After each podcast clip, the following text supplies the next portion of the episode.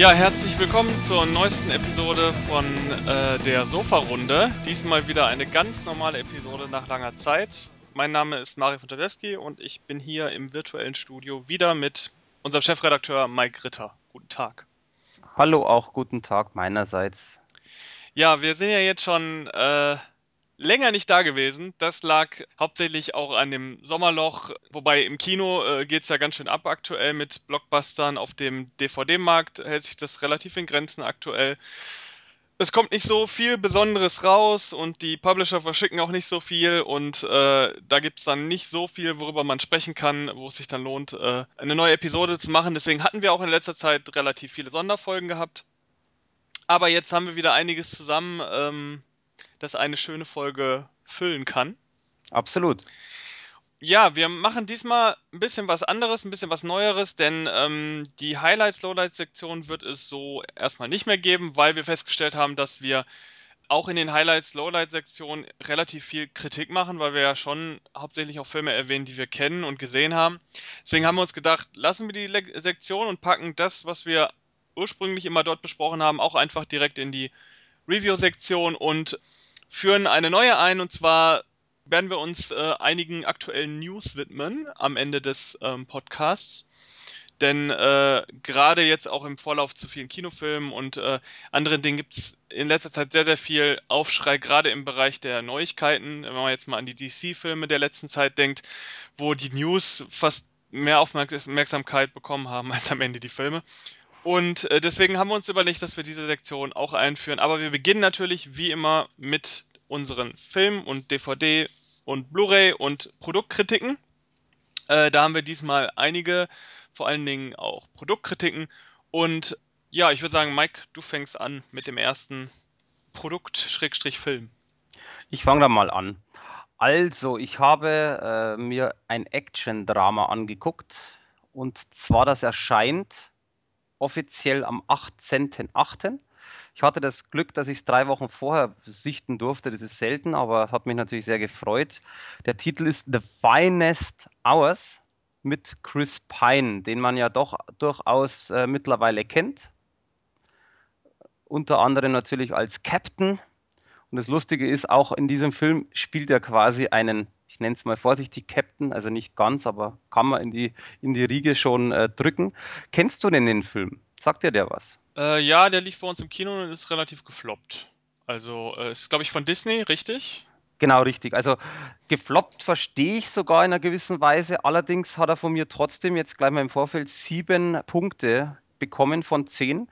Hat aber einfach auch den Grund, ähm, ich habe mir überhaupt nichts erwartet. Ich wusste auch wirklich 0,0, worum es geht. Ich habe den Film bestellt, eben aufgrund der Schauspieler, habe das Cover gesehen und auf dem Cover sieht man quasi die vier Hauptdarsteller und unten quasi Sturm mit einem Schiff. Also war mir klar, es geht irgendwas mit Schiff.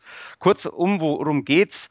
Ganz einfach, 1952 im Februar sind quasi an der Küste Neuenglands zwei Öltanker äh, quasi auseinandergerissen worden durch äh, einen richtig krassen Sturm. Es ist nach wie vor so, dass dieser Sturm der schlimmste in der Geschichte der quasi der Küsten oder in dem Fall in Neuenglands war.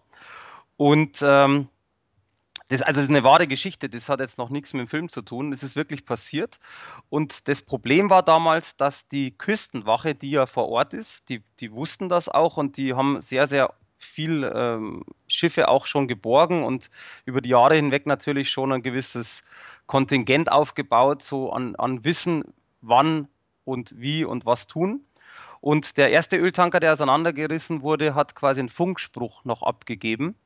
Und äh, die Küstenwache natürlich, okay, wir, wir reagieren, wir schicken alles, was wir haben, dahin und retten die Überlebenden.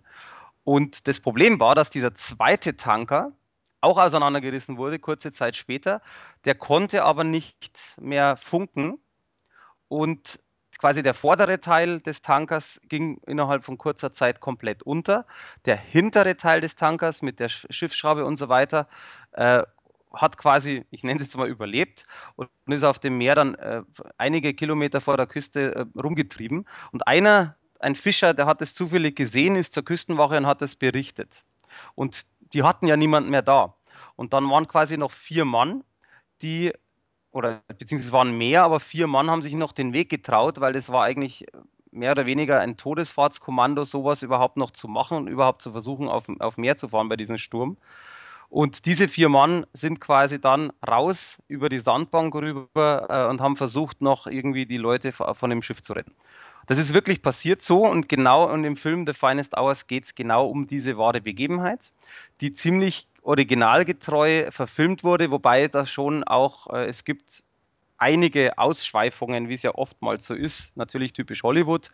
Äh, sehr interessant ist, wer den Film sieht und danach noch äh, quasi so eine Art ja, es ist kein Making-of, sondern es ist quasi so eine, so eine kleine Dokumentation, wo wirklich aus diesem Fischerdorf, das es ja in echt auch gibt, wurden Leute interviewt, die diesen, äh, diese Person, also der heißt, äh, jetzt muss ich selber schnell schauen, Bernie Weber heißt er, der quasi wirklich auch gelebt hat. Äh, die haben ihn interviewt, was ist denn passiert, was habt ihr denn miterlebt und so weiter und so fort. Und da merkt man halt schon, wenn die Leute erzählen, die äh, das wirklich miterlebt haben, die meistens ja schon, oder einige sind davon schon gestorben, einige sind halt noch äh, gerade noch am Leben, jetzt mal ganz böse gesagt, sind halt im Rentenalter. Und ähm, da merkt man, wie viel auch die Macher sich da Mühe gegeben haben, das originalgetreu zu filmen. Und das Schöne ist, also wie ich anfangs erwähnt habe, Action-Drama, das ist im Endeffekt so, der Film geht fast zwei Stunden. Und das, der Film unter, der teilt sich wirklich in zwei äh, Genres. Also einmal Action. Das heißt, der Casey Affleck, das ist ja auch ein bekannter äh, Schauspieler, der spielt quasi einen Maschinisten auf diesem Öltanker und der versucht quasi mit Ideen und zusammen mit der restlichen Crew quasi noch das Ding über Wasser zu halten, äh, zu überleben. Einer hat die Idee, wir könnten ja auf die ganzen äh, Rettungsboote und davon und dann sagt er, spinnst du bei dem Ding einmal irgendwo eine Welle und du bist im Arsch. Äh, und darum geht es im Endeffekt. Das heißt, es ist sehr actionreich, das ist super geil dargestellt, wie das Ding langsam sinkt, wie sich das Wasser füllt, äh, was die versuchen und, und Hektik und, und sonst irgendwas. Und auf der anderen Seite ist da eben dieses Drama, Punkt A, wie eben Chris Pine quasi als äh, Küstenwache-Captain da versucht, mit seinem kleinen Schiff dahin zu fahren und die zu retten. Und auf der anderen Seite verstecken sich natürlich, wie in Hollywood üblich, noch ein paar andere Genres, zum Beispiel eine Love Story, eine kleine, wo, wo sich natürlich dann äh, äh die, die Frau von ihm das Sorgen macht und oh mein Gott und hin und her. Also sehr viel miteinander vereint. Deswegen auch Action-Drama trifft das Ganze sehr, sehr gut. Und ich muss dazu sagen, ein richtig cooler Film, wenn man natürlich diesen Aspekt ausgeht, es wirklich passiert. Leider gab es trotzdem nur sieben und das ist eben das, weil du sagst, dass der floppte. Ich habe sehr viel Negatives aufgelesen und ich kann da teilweise auch wirklich zustimmen. Das Problem ist einfach, und das ist ein Riesenproblem bei den Filmen, dass die Charaktere sehr blass und farblos sind. Das ist wirklich so, ähm, oftmals ist ja bei der Charakterzeichnung, man sagt, okay, ich trauere da jetzt mit, oh, ein Love Story und Scheiße, wie kann ich das machen? Und das passiert eigentlich gar nicht. Und das ist leider Gottes scheiße. Und das ist eben etwas, es ist sehr dramatisch, es ist passiert, es ist sehr krass und die Schauspieler schaffen es halt dummerweise nicht, äh, mitfühlen zu lassen, so richtig. Das ist teilweise schon ein bisschen, und Chris Pine ist ja auch ein geiler Schauspieler, der auch relativ gut spielt, aber der hat hier gar nicht den Handlungsspielraum, das merkt man. Und das ist einfach sehr schade, weil einfach die, diese Charakterzeichnung eigentlich nicht vorhanden ist und viele Figuren einfach total blass bleiben. Auch diese drei äh, Crewmitglieder, die mit ihm auf die Reise gehen, die im Endeffekt ja den Tod entgegensehen, da, da sagt man wirklich während des Films, ja, wer bist denn du jetzt? Ach so, du bist der, du bist der Neue. Ja, und ja, hm, ja, wenn du jetzt fehlen würdest, ist nicht so schlimm. Also, das klingt hart, aber du weißt, was ich meine. Mhm. Das ist halt sehr, sehr schade. Und auch die Love Story zum Beispiel ist sowas von einschläfernd und langweilig. Das ist ganz schlimm. Und das finde ich halt so schade, weil bei vielen Love Stories, und ich, ich sage da jetzt mal einen ganz konkreten Fall, wo ich jetzt natürlich den Titel nicht mehr weiß. Äh, Titanic. Pearl Harbor, nein, Titanic nicht. Pearl Harbor zum Beispiel. ist für mich einer der besten Filme, äh, was um dieses Thema geht, weil der ist unglaublich bildgewaltig, der ist actiontechnisch richtig krass gemacht und die Love Story hat mich voll überzeugt. Gibt es auch andere Meinungen, weiß ich, aber das ist für mich so ein typisches Beispiel, dass es funktioniert. Und Finest Hours geht da leider in die Richtung nicht. Er ist super bildgewaltig, er ist geil gemacht von den Effekten ähm, und ich glaube auch, dass die Schauspieler richtig viel Arbeit hatten mit der Nässe und so weiter. Aber leider Gottes reicht das nicht. Deswegen summa summarum sieben von zehn Punkten für die Action, für das ganze Bildgewaltige, hätte aber weitaus besser sein können, wenn man einfach mehr Gefühl reingebracht hätte.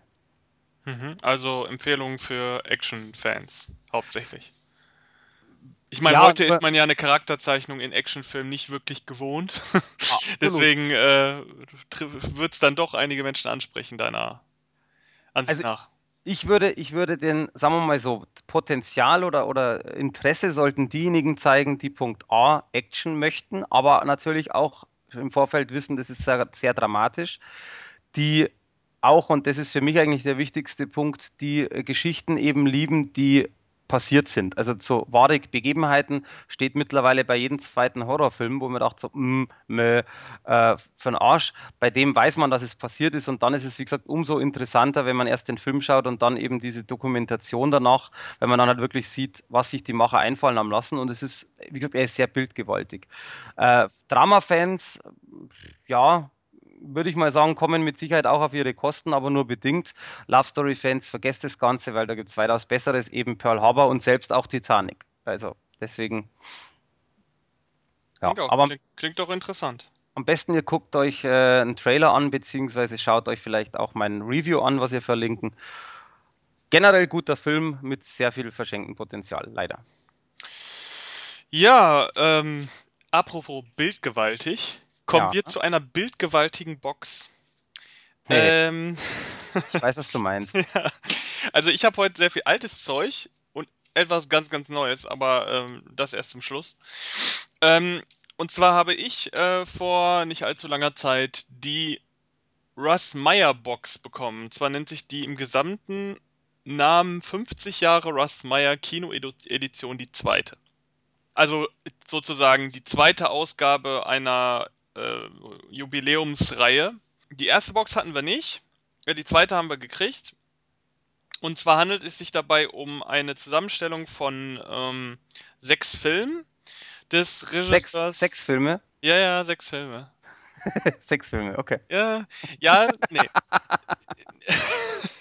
also Russ Meyer, wer ihn nicht kennt, das ist ein äh, Low-Budget-Regisseur aus den 50er, 60er, 70er Jahren, der ich würde mal sagen, eher heute bekannt ist und gar nicht mal früher vielleicht so bekannt war zu der Zeit.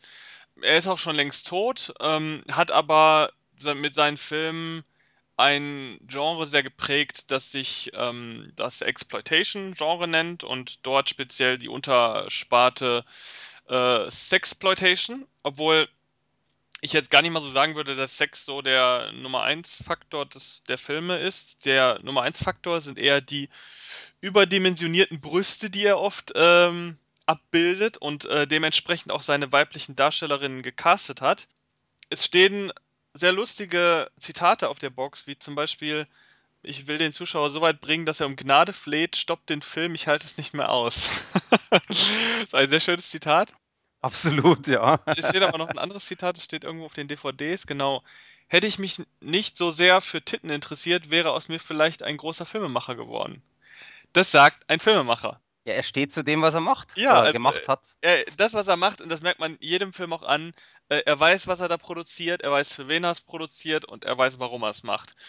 Und äh, das macht ihn äh, auf eine gewisse Art so sympathisch wie beispielsweise ein Uwe Boll heutzutage. Er steht auf das, was er macht und egal, was die Leute sagen, ähm, er macht's. Und er hat es auch sehr erfolgreich gemacht, weil er hat nicht nur ein, zwei Filme gemacht, er hat äh, unglaublich viele Filme gemacht, die ich jetzt gerade alle nicht zählen kann. Aber es sind viele und es sind fast alle aus der gleichen Sparte. In dieser Box sind halt sechs Filme, ähm, fünf davon sind ab 16, einer ist ab 18, deswegen ist die Box ab 18 ich meine, ich gehe jetzt mal davon aus, ein großer Teil der Hörer wird vielleicht gar nicht äh, genau wissen, worum es sich dabei handelt. Also wir haben so Filme, ich nenne mal so ein paar Titel, weil die sagen schon viel über die Filme aus. Wilde Weiber im nackten Westen oder Die Satansweiber von Titfield, äh, Mondo Topless. Ähm, also solche Titel sind das. Man muss dazu sagen, es sind keine Pornos, sonst würden die auch nicht so frei ab 18 ähm, erhältlich sein. Es sind ja, also es sind oftmals Genre-Mixes. Also man kann sicherlich sagen, dass überall ein ganzer Funken Erotik drin ist. Allerdings äh, variieren die Filme so im Genre. Also man hat halt, wie gesagt, so eine Western-Comedy-Nummer. Auf den Film gehe ich gleich speziell nochmal ein, weil der für mich am besten zeigt, äh, was das für Filme sind. Dann hat man noch so, so, ja, so, so eine Art Action-Thriller-Varianten mit, mit den Satansweibern und Beziehungsdrama äh, und alles irgendwie mit dieser Erotiknummer verbunden, beziehungsweise mit Darstellerinnen, die äh, sehr gut ausgestattet sind. Russ Meyer ist jetzt nicht unbedingt äh, der handwerklich beste Regisseur, also weiten nicht. Ähm, deswegen wirken die Filme natürlich heute auch immer noch billig. Es sind Low-Budget-Produktionen aus den 60er, 70er Jahren und dementsprechend sehen sie auch aus. Die Box ist äh, zwiespältig zu betrachten. Also, die Filme sind in relativ ja, erträglicher Qualität drin. Es sind, wie gesagt, günstig Filme und dementsprechend sehen sie auch aus. Man hat sich jetzt nicht wirklich die Mühe gemacht, da irgendwie groß was zu remastern. Ist auch vielleicht für solchen Film jetzt auch nicht so nötig ich greife mal so einen raus hier. Warte mal äh, ganz kurz, ich äh, kurze Zwischen, Zwischen äh, äh, oder anders eine Frage an dich. Ähm, Wäre es dir denn als Fan wichtig? Also ich denke mal, wenn du einen alten Film schaust, äh, jetzt aus den 50ern, 60ern, oder du guckst jetzt einen Action-Thriller, dann ist natürlich, ich will unbedingt geile Qualität auf Blu-ray jetzt zum Beispiel. Das ist noch verständlich. Aber in der Tat, wie du gerade angesprochen hast, ist es für dich denn wichtig, dass, dass so ein Film äh, gut ausschauen soll, beziehungsweise hat es nicht auch einen Kultfaktor, wenn es eben nicht so gut ausschaut wie die heutigen Filme? Ja, dazu kommen wir jetzt, weil ich äh, okay. da ein Beispiel von einem Film äh, was deutlich machen will. Und zwar, äh, einer der Filme in dieser Box nennt sich Wilde Weiber im nackten Westen. Äh, auf dem Cover eine nackte, barbusige Frau. Das ist ein Film, ich würde ihn nicht mal wirklich als Film bezeichnen, der geht auch nur 60 Minuten, in Farbe tatsächlich. Äh, es ist eine Comedy-Western-Geschichte. Es wird so ein bisschen pseudodokumentarisch über den wilden Westen berichtet. Und nur um vielleicht nochmal kurz die Produktionsbedingungen klar zu machen, der Film beginnt mit einer Zusammenfassung der Zeit. Da ist ein Erzähler, der erzählt so ein bisschen, was zur Zeit des wilden Westens so passiert. Dargestellt wird das durch Naturaufnahmen und Symbolaufnahmen. Also man sieht niemals Cowboys oder Indianer oder irgendwas in dieser Richtung, äh, weil man nicht das Geld hatte für Statisten, für, für entsprechende Kostüme, gar nichts, sondern man sieht immer nur Bilder von alten, also von, von Häusern, die theoretisch in der Zeit so gestanden haben könnten. Man sieht Wälder, man sieht Berge, man sieht in einer Situation, wo der Erzähler von Schlachten redet äh, oder von Kämpfen, sieht man, wie so ein bisschen Blut ins Wasser eines Flusses läuft. Also ganz abstrus, wirklich, das geht ersten zehn Minuten lang so. Und du siehst einfach original nichts.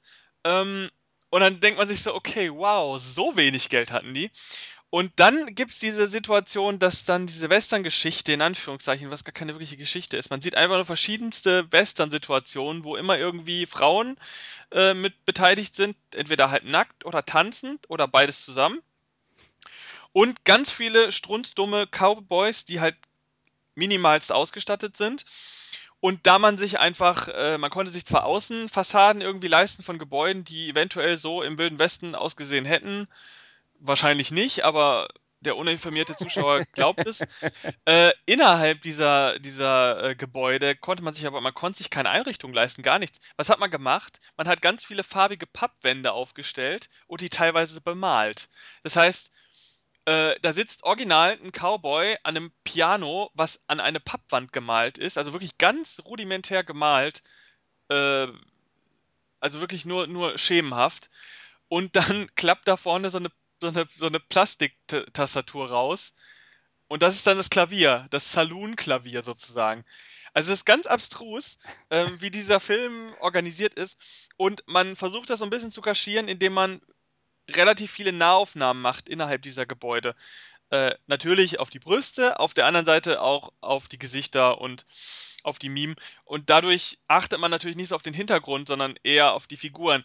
Aber diese knallbunten Pappwände, die sie da aufgestellt haben, merkt man natürlich trotzdem. Und sobald man für eine Sekunde den Blick schweifen lässt, ist die Illusion auch schon weg. Ähm, selbstverständlich ist sowas in HD oder so nicht zu ertragen. Deswegen ähm, ist es schon okay, dass die Bildqualität auf ähm, niedrigem VHS-Niveau ist. Anders ist es dann später in den 70er, 80ern auch nicht gewesen. Und deswegen ist es okay. Gerade auch jetzt bei den Schwarz-Weiß-Dingern, äh, da hat für mich HD sowieso noch, noch nie so viel gebracht. Aber ähm, was die Box leider für ein Problem hat, ist, auf der einen Seite hat man natürlich den deutschen Originalton der deutschen Synchronisation, die teilweise auch hanebüchend ist. Aber gut, also jetzt keine schlechten Synchronisationen im Sinne von, die Sprecher sind furchtbar und nicht zu ertragen. Ähm, das Problem mit dieser Box allerdings ist, dass da keine Originaltöne drauf sind. Also keine englische Sprachfassung. Was gerade bei so einer Box, die ja wirklich nicht die Masse ansprechen wird. Also ich glaube, in einem Karstadt oder was auch immer jetzt noch gerade existiert, in dem Mediamarkt wird sich das keiner kaufen. Kann ich mir nicht vorstellen. Man, man sieht, dass das altbackenes Zeug ist, auch auf dem Cover. Es wird nicht äh, versucht, es irgendwie neumodisch zu verkaufen. Und wer da wirklich irgendwie Erotikunterhaltung sucht, der kauft sich dann wahrscheinlich doch eher was anderes.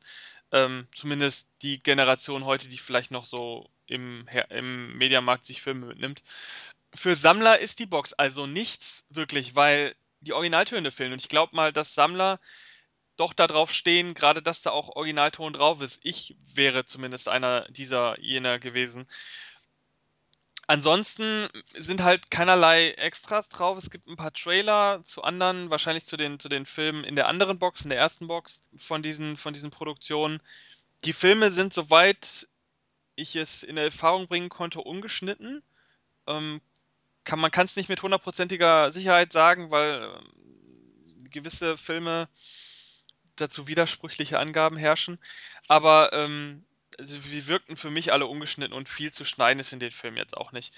Ähm, die sind nicht sonderlich brutal oder auch nicht extrem ähm, explizit, mal abgesehen von, von Brüsten und nackten Frauen vielleicht mal zwischendurch. Ja, früher war es ja so, oder? Also ja, ja, sicher früher. Ähm, die Frage ist nur, hat man sich jetzt noch irgendwie die Mühe gemacht, da gewiss, ich glaube, wenn überhaupt wäre vielleicht einer geschnitten gewesen. Ich glaube, die anderen waren alle definitiv ungeschnitten. Ja, und was man dann noch, was einem dann noch auffällt, sind so Rechtschreibfehler auf den DVDs. Also jetzt gar nicht mal auf der Box an sich, aber auf der DVDs, ich, sind so, so, so Tippfehler auch, die, die so ganz blöd aussehen, wo man so merkt, okay, da hat, da hat man nicht zweimal drüber geguckt. Die Texte lesen sich auch ein bisschen blöd. Also, das alles wirkt nicht so, als hätte man, äh, hätte man sich da viel Mühe gegeben, so mit dieser ganzen Box. Die Cover wirken komisch zusammengeschustert. Man hat sich jetzt nicht, man hat zwar, glaube ich, äh, Schnitte aus Originalcovern genommen. Man hat da, glaube ich, meistens die Frauen ausgeschnitten. Also es ist nicht so, wirkt nicht so wirklich wertig, die ganze Box. Ich habe auch das Gefühl, oder es ist, glaube ich, auch so, dass diese ganzen DVDs, die da drin sind, ursprünglich auch Einzelveröffentlichungen waren, die man jetzt in Anführungszeichen nur in, in einen Pappschuber gesteckt hat und nochmal neu veröffentlicht hat. Also ich habe der Box 5 von 10 gegeben. Es ist eine Box für Leute, die sich für diese Produktion und für diese Art von Produktion interessieren. Davon gibt es nur ganz wenige. Und die müssen halt gucken, ob sie damit klarkommen, dass halt kein Originalton drin ist und die DVDs von der Ausstattung, von der Qualität halt sehr spärlich sind.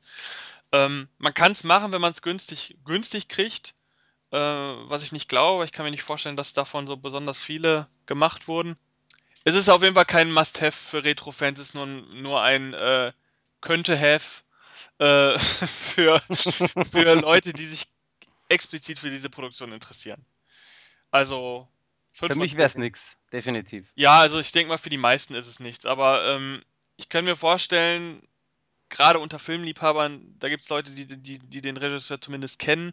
Und wer zum Beispiel so die groben Vorläufer von so Filmen wie Death Proof zum Beispiel. Also Quentin Tarantino benutzt dieses dieses, ähm, jetzt nicht dieses Brüste darstellen oder so, aber da in den Filmen häufig auch Frauen die Hauptfiguren sind und auch oft relativ stark dargestellt werden. Also die Männer kriegen da doch schon mal öfter auf die Mappe.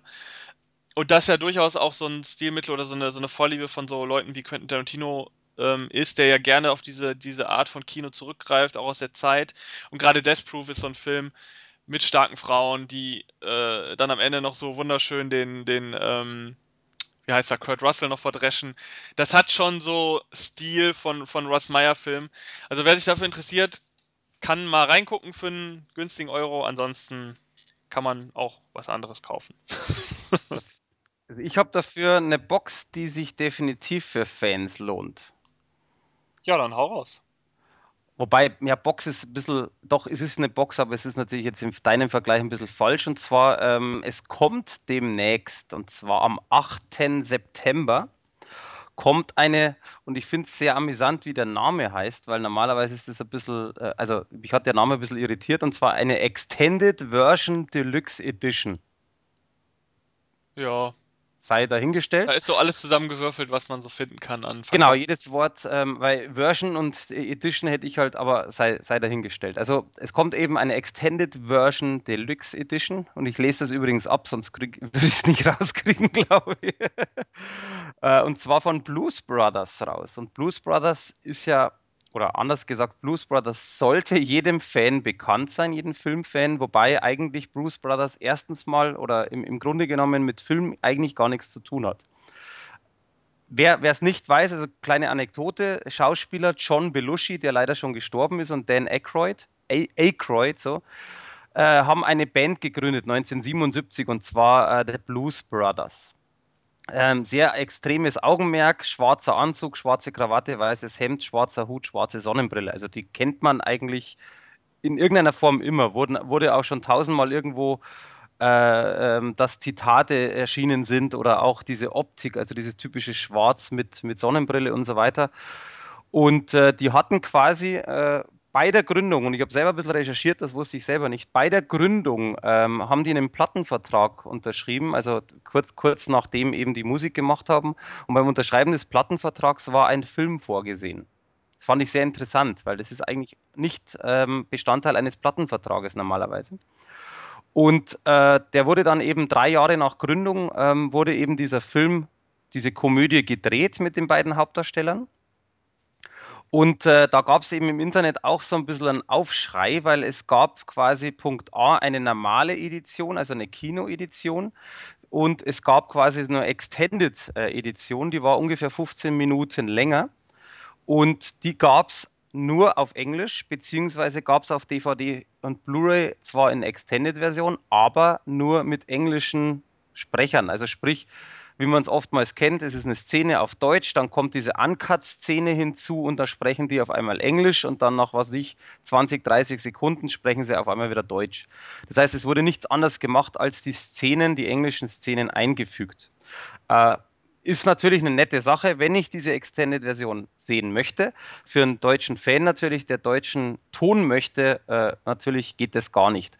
Und äh, Turbine-Medien haben das jetzt geändert die haben quasi, also Universal hat eigentlich ja die, die Filmrechts, Turbine hat quasi mit denen zusammen jetzt äh, eine Extended Version Deluxe Edition gemacht, ähm, wo der Film eben dementsprechend nach 36 Jahren rauskommt und zwar ziemlich cool. Also da ist nicht einfach nur irgendwie ein Film dabei, sondern da ist äh, weitaus mehr dabei. Da ist zum Beispiel der Bonusfilm Blues Brothers 2000, der ja quasi später mal mit anderen Schauspielern gedreht wurde. Äh, Making of diverse Extras. Es ist ein Nummernschild dabei von dem Auto quasi. Es sind Aufkleber dabei, es sind Postkarten dabei, etc. Also Bonus-DVD noch. Es ist also wird sehr, sehr viel mitgeliefert, äh, inklusive Poster. Und ich kann leider über die Qualität nichts sagen, sondern nur über den Film und die Qualität, weil ich habe die ganzen Gimmicks nicht bekommen, sondern nur einen, einen normalen Pressescreener was aber auch in dem Fall logisch war. Der Film selber ist ein absoluter Kultfilm und äh, ich muss sagen, die, die Qualität richtig gut. Also die haben Punkt A, wurde halt quasi das ganze Bild überarbeitet. Das sieht also nochmal schöner aus wie äh, im Endeffekt beim, beim, beim Ursprungsformat, was es damals gab. Es, die haben eine 3D-Surround-Tonspur in Dolby Atmos hinzugefügt, was sehr interessant ist, weil der Film nur in Stereo gedreht wurde. Also man merkt, es steckt sau viel Arbeit dahinter. Und äh, jetzt sei jetzt mal dahingestellt, dass man bei, einem, bei einer Komödie einen guten Ton braucht. Bei Blues Brothers definitiv, weil es ist ja nicht einfach nur eine Komödie, sondern es sind ja sehr viel, also Musikstücke in dem Film komplett drin. Also nicht nur einfach angeteasert, sondern es wird halt teilweise drei, vier Minuten gesungen. Und da ist natürlich der Ton umso wichtiger. Ganz kurz, worum geht's? Du kennst wahrscheinlich den Film, gehe ich davon aus? Äh, ich kenne ihn vom Titel, aber ich muss sagen, hat mich nie wirklich. Achso, nicht gesehen. Okay, also relativ easy Geschichte. Ähm, es, sie wird auch keinen äh, Oscar gewinnen oder hat auch keinen Oscar gewonnen. Es geht im Endeffekt darum, der Jake Blues ist im Gefängnis, sein Bruder Elwood ähm, quasi, der holt ihn dann mit einem Auto ab. Da gibt es kurze Diskussionen, warum ein neues Auto. Also man merkt da schon, dass sich der Film eigentlich nicht ernst nimmt und dass der halt einfach als wirklich Comedy, als Musikcomedy gilt. Und äh, dann fahren beide ins Waisenhaus, wo sie aufgewachsen sind und kriegen aber von der Mutter Oberin so eine schlechte Nachricht, so von wegen, ja, ähm, sie muss das Waisenhaus schließen, sie braucht 5000 Dollar und die Kirche zahlt aber nicht. Dann schlägt halt einer der Brüder vor, so von wegen, hey, äh, wir treiben das Geld auf, nur weiß die Mutter Oberin auch, dass dementsprechend äh, die eigentlich nur durch krumme Geschichte das Geld verdienen und das möchte sie nicht und schmeißt sie quasi raus. Und er möchte aber unbedingt äh, dem äh, dem Waisenhaus helfen, weil es da auch um einen Freund geht, der äh, dadurch rausgeschmissen werden würde. Und dann versucht er halt irgendwie das Geld zu besorgen, aber die wissen beide nicht wie. Und dann gehen sie in die Kirche und durch einen Reverend und wer weiß, äh, wie die amerikanischen Kirchen mit, mit, mit den Schwarzen, also was da abgeht, also Gesang und Tanz und sonst was, ist ja anders wie bei uns. Und da bekommt er quasi die Erleuchtung, dass er die Band, also die Band Blues Brothers quasi wieder zusammenfügen müsste, die es früher vor, dem, vor seinem Knastaufenthalt gab. Und dann versuchen sie halt die ganzen Bandmitglieder quasi zu finden, wieder zu überreden und halt dadurch ehrlich das Geld zu verdienen. Mhm. Also relativ easy Geschichte. Da geht es aber, wie gesagt, nicht unbedingt um die Geschichte, sondern geht es natürlich um Punkt, Punkt, A, den Humor, der also wirklich einzigartig ist. Es gibt mit Sicherheit viele Leute, die schauen den Film an und sagen, ich habe nicht einmal gelacht. Das wird passieren. Das ist nämlich ein ganz spezieller Film, wie gesagt, und dann besonders auch, äh, weil er mit sehr viel Musikuntermalung ist. Richtig geile Musik, wer die Musik von den Blues, Brothers kennt, ähm, man mag sie oder mag sie halt nicht. Ich finde es ziemlich geil und es kommt im Film natürlich sehr cool rüber.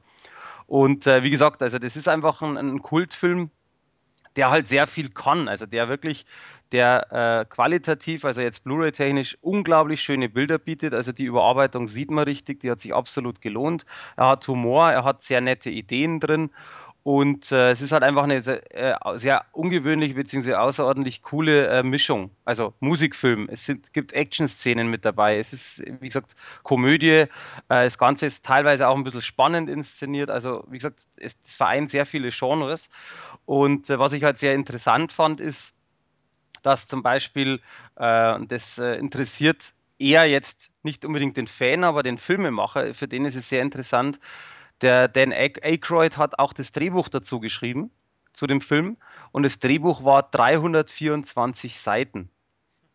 Was äh, es eigentlich, es gibt es wahrscheinlich nur einmal. Also äh, ein normales Drehbuch, man sagt ja ganz grob, eine Filmminute ist eine Seite, so Pi mal Daumen. Ähm, sprich, wenn man jetzt davon ausgeht, der Film dauert 148 Minuten, also dieser Uncut jetzt, der, der erweiterte, dann ist es nach wie vor über doppelt so viel Drehbuchseiten. Ich habe leider nicht rausgekriegt, was die damit gemacht haben, also ob das gekürzt wurde ob, oder wie auch immer, aber ich fand das sehr interessant bei der Recherche. Und äh, was ich auch sehr, sehr cool fand, ist, dass die Band selber, die ja wirklich existiert hat, hat quasi, es äh, wurde quasi der Film gemacht danach ist die Band auf Tournee gegangen, um gleichzeitig für diesen Kinofilm, den sie gemacht haben, zu werben. Äh, und direkt danach, nachdem das Ganze lief, haben sie ein Studioalbum, das zweite aufgenommen und das wurde halt dann voller Erfolg. Das heißt, der Film selber äh, hat dazu beigetragen, dass die Band natürlich bekannter wurde, weil es die Band ja gab. Also sehr cool gemacht damals und äh, dementsprechend, äh, ja, sie hatten einfach natürlich Glück. Und du kennst zum Beispiel auch einige Schauspieler davon. Also Dane Aykroyd kennt man natürlich, aber auch Carrie Fisher kennst du zum Beispiel. Mhm, genau. Ähm, die auch da einen Auftritt hatte. Und äh, eins, einen der besten Auftritte finde ich nach wie vor äh, James Brown, also mhm. der Musiker James Brown, der ja bekannterweise blind war. Und er spielt halt, und das finde ich halt sehr, sehr geil, also er spielt im Film halt äh, quasi eine lust, super lustige Rolle. Äh, du, quasi, er hat ein Musikgeschäft. Und ähm, das ist auch eine Szene, die ist einfach absolute Kultszene, die möchte ich kurz als Abschluss noch äh, erklären. Beide kommen in das Musikgeschäft und ähm, du siehst quasi immer parallel die zwei äh, Blues Brothers quatschen mit ihm, also mit dem Besitzer quasi.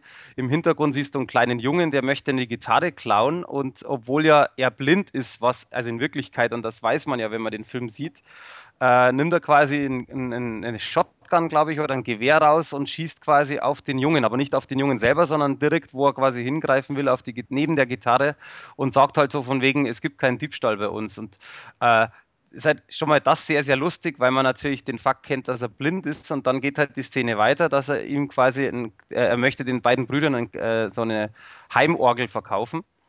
Äh, und die zwei sagen halt auch so, 2000 Dollar für die Heimorgel ist, ist viel zu teuer, das geht gar nicht. Und dann ähm, quasi kommt ein Dritter, der dabei ist, also der, der gehört auch zur Band und spielt dann ganz kurz und sagt halt, ja, da ist ja kein Pfiff mehr drin, da passiert ja nichts. Das ist ja ein, so ein Oldschool-Ding.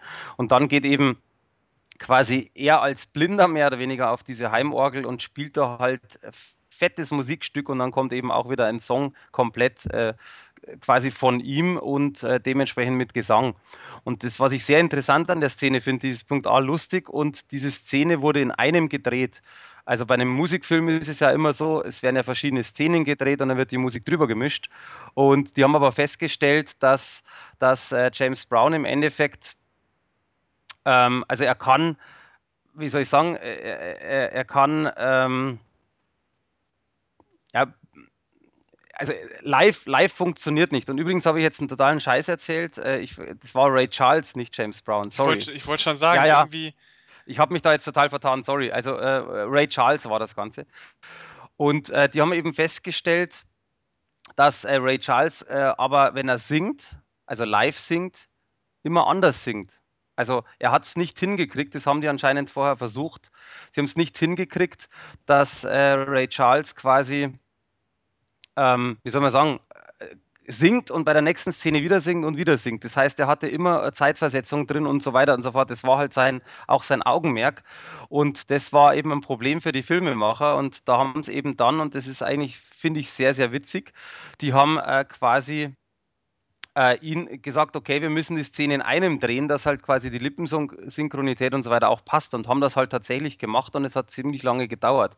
Aber ich fand das auch sehr, sehr interessant, was man bei so Recherche zu einem Film alles einfach so mitbekommt, weil ich glaube, auch das ist nämlich für, für ähm, für einen Filmemacher eine ganz andere Geschichte, eine drei, vier Minuten Szene mit Gesang äh, dementsprechend dann in Szene zu setzen. Ja, kann ich mir vorstellen. Aber Bluesbars ist ja sowieso, äh, ich glaube, da gibt es ja Common Sense, dass der irgendwie gut und wichtig für das entsprechende Genre gewesen ist. Also ich konnte damit noch nie was anfangen, äh, habe da auch nie reingeguckt, bin jetzt auch kein großer Dan Aykroyd-Fan, also von daher ähm, war es jetzt nie was für mich, aber wenn du sagst, äh, die Neuauflage ist gut, dann glaube ich, sind Fans da angehalten, sich die mal zu besorgen. Absolut, also abschließend ein paar Worte zur Neuauflage. Wie gesagt, einmal äh, sehr, sehr coole Gimmicks dabei, also mit dem Nummernschild und so weiter. Und wer Turbine kennt, Turbine macht nicht viel, aber das, was sie machen, machen sie verdammt gut. Das heißt, die machen ja öfters mal so Restaurationen und so weiter. Auch da merkt man, wie geil das Ganze ist. Und das Schöne ist, äh, das habe ich noch nicht gesagt, das ist auch ein ganz wichtiger Fakt, die Stimmen sind exakt die gleichen. Das heißt, die haben tatsächlich die Original-Synchronsprecher von den damaligen Filmen ähm, man muss dazu sagen, das sind ja wie gesagt 37 äh, Jahre dazwischen, ähm, haben die ins Studio gebracht und haben das nachsprechen lassen. Und man, ich muss gestehen, ich habe nichts gehört. Ich habe jetzt nicht explizit drauf aufgepasst, aber es geht in einem über und das ist halt das Schöne, dass du quasi wirklich alles übersetzt hast mit den gleichen Synchronsprechern, ohne dass man jetzt merkt, großartig, dass es nachbearbeitet äh, wurde. Und das ist halt sehr, sehr wichtig. Und wie gesagt, für Fans ist es halt etwas, dass ich endlich die, die tolle Edition bekomme und dann natürlich natürlich noch in einer Mega-Edition mit Postkarten etc. Also wer das Geld ausgeben möchte, ich muss gestehen, ich weiß nicht, was sie kostet, ähm, der soll es auf alle Fälle tun. Es lohnt sich. Qualitativ und natürlich auch tontechnisch und äh, wegen den ganzen Gimmicks. Ja, ähm, ich habe dann jetzt hier noch auch noch einen älteren Film, der ganz neu, beziehungsweise ähm, das erste Mal in der Fassung, in der Form in Deutschland äh, erscheint. Und zwar ähm, den Film Blutnacht, so heißt er zumindest auf dem Cover. Also im Original heißt der Film tatsächlich ähm, Silent Night, Bloody Night. Ist jetzt nicht zu verwechseln mit dem ähnlich klingenden Weihnachtsmann-Film aus der Zeit, sondern ist ein äh, ja, eigenständiger kleiner Horrorfilm aus dem äh, Slasher-Genre. Und ähm, ja, also der Film äh, kommt hier in einer Blu-ray und DVD-Fassung raus. Das ist tatsächlich das erste Mal, dass der Film bei uns digital und ungeschnitten erscheint. Er war längere Zeit auf dem Index, ist dann, ich glaube, 2008 schon vom Index runtergekommen und wurde jetzt von Schröder Media neu auf ja, Blu-ray und DVD gepresst. Komischerweise limitiert. Ähm, warum auch immer, also diese Veröffentlichung, die man dann so in der Hand hält, ist jetzt nicht unbedingt eine Veröffentlichung, wo man sagen würde, okay, die muss jetzt unbedingt limitiert sein. Limitiert auf 1000 Stück. Ich habe hier Nummer 936 in der Hand. Also man kennt ja jetzt aus den letzten Monaten und Jahren ja diese ganzen äh, Neuveröffentlichungen von, von ganz alten Filmen, die entweder vom Index runtergekommen sind oder keine Ahnung, wo man irgendwo eine VHS-Kassette gefunden hat und die auf, auf DVD und so gespielt hat. Meistens tatsächlich DVD.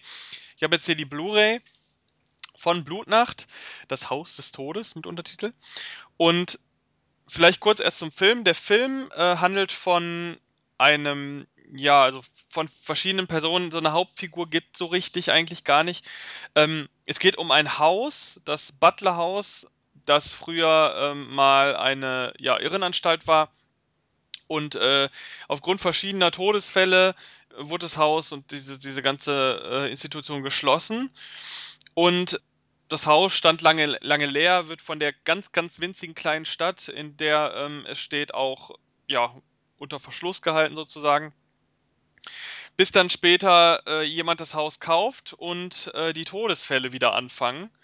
Und zwar ist ein ähm, Irrer aus einer anderen Anstalt in der Nähe der, der Stadt ausgebrochen und hat sich in diesem Haus, ja, so, wie sagt man, nicht wirklich verschanzt. Er ist einfach auch da und tötet halt alle möglichen Leute, die dort ins Haus kommen und äh, Nachforschung anstellen und so weiter.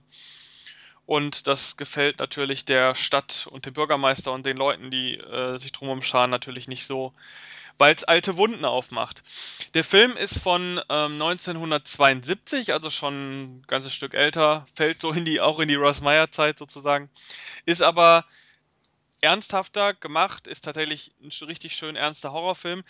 Was spannend an dem Film ist, ist, dass, ähm, dass er schon sehr neuzeitlich in seiner Zeit ist. Also es ist ein Slasher-Film und er ist auch schon erstaunlich blutig.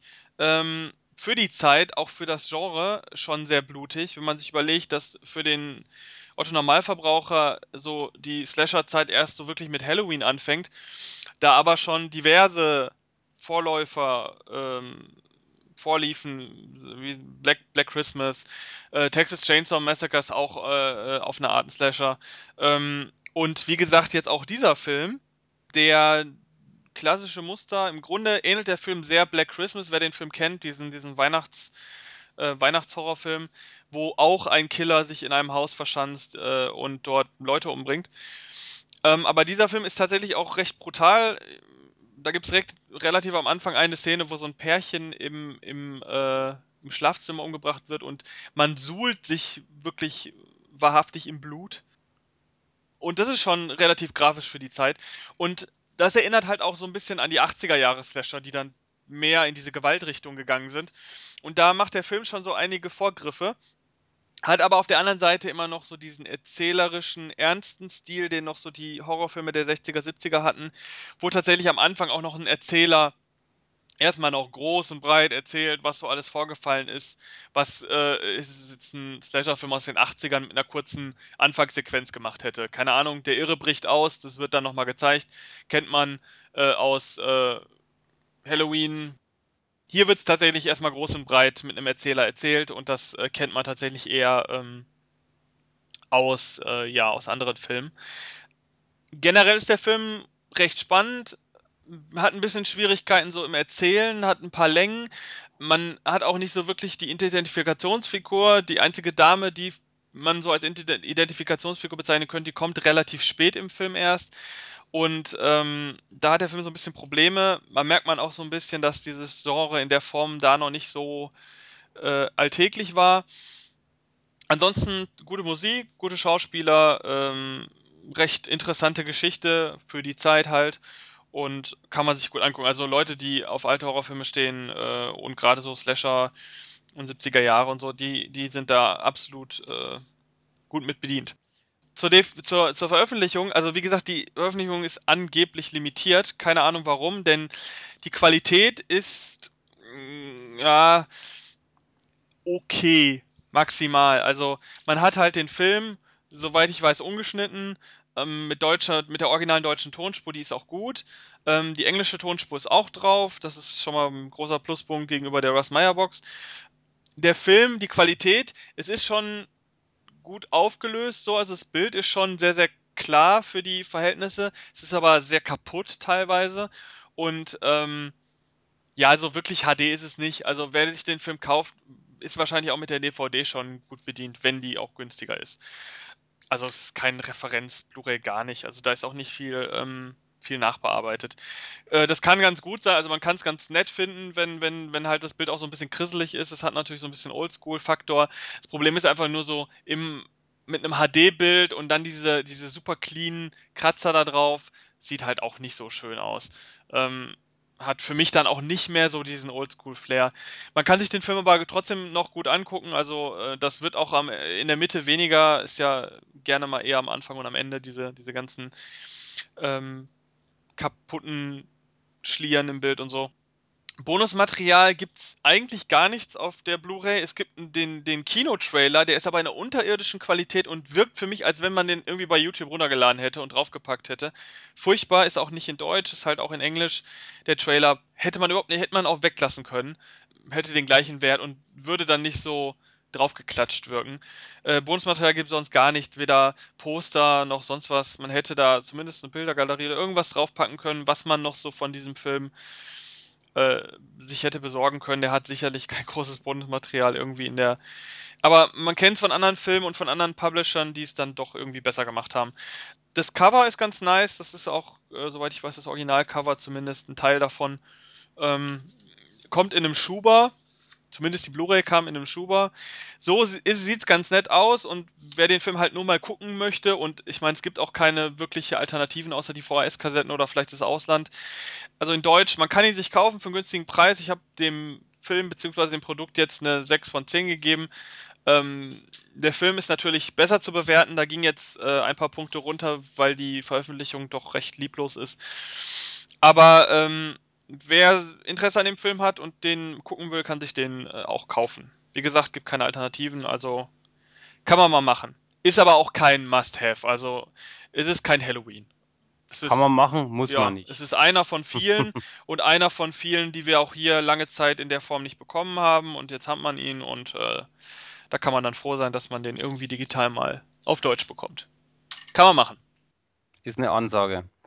Was man auch machen kann und auch sollte, ist sich Vikings anschauen, wenn man Serien mag. Ja. Kenne ich vom Kennst Sehen, habe ich sogar mal angefangen. War nicht so mein Ding, aber ähm, scheint ja beliebt zu sein, wenn es da schon mehrere Staffeln von gibt. Absolut. Also ähm, lustigerweise, also bei mir war es so, meine Freundin hat Vikings angeguckt äh, über, ich glaube Amazon war es, weil es ja exklusiv ist.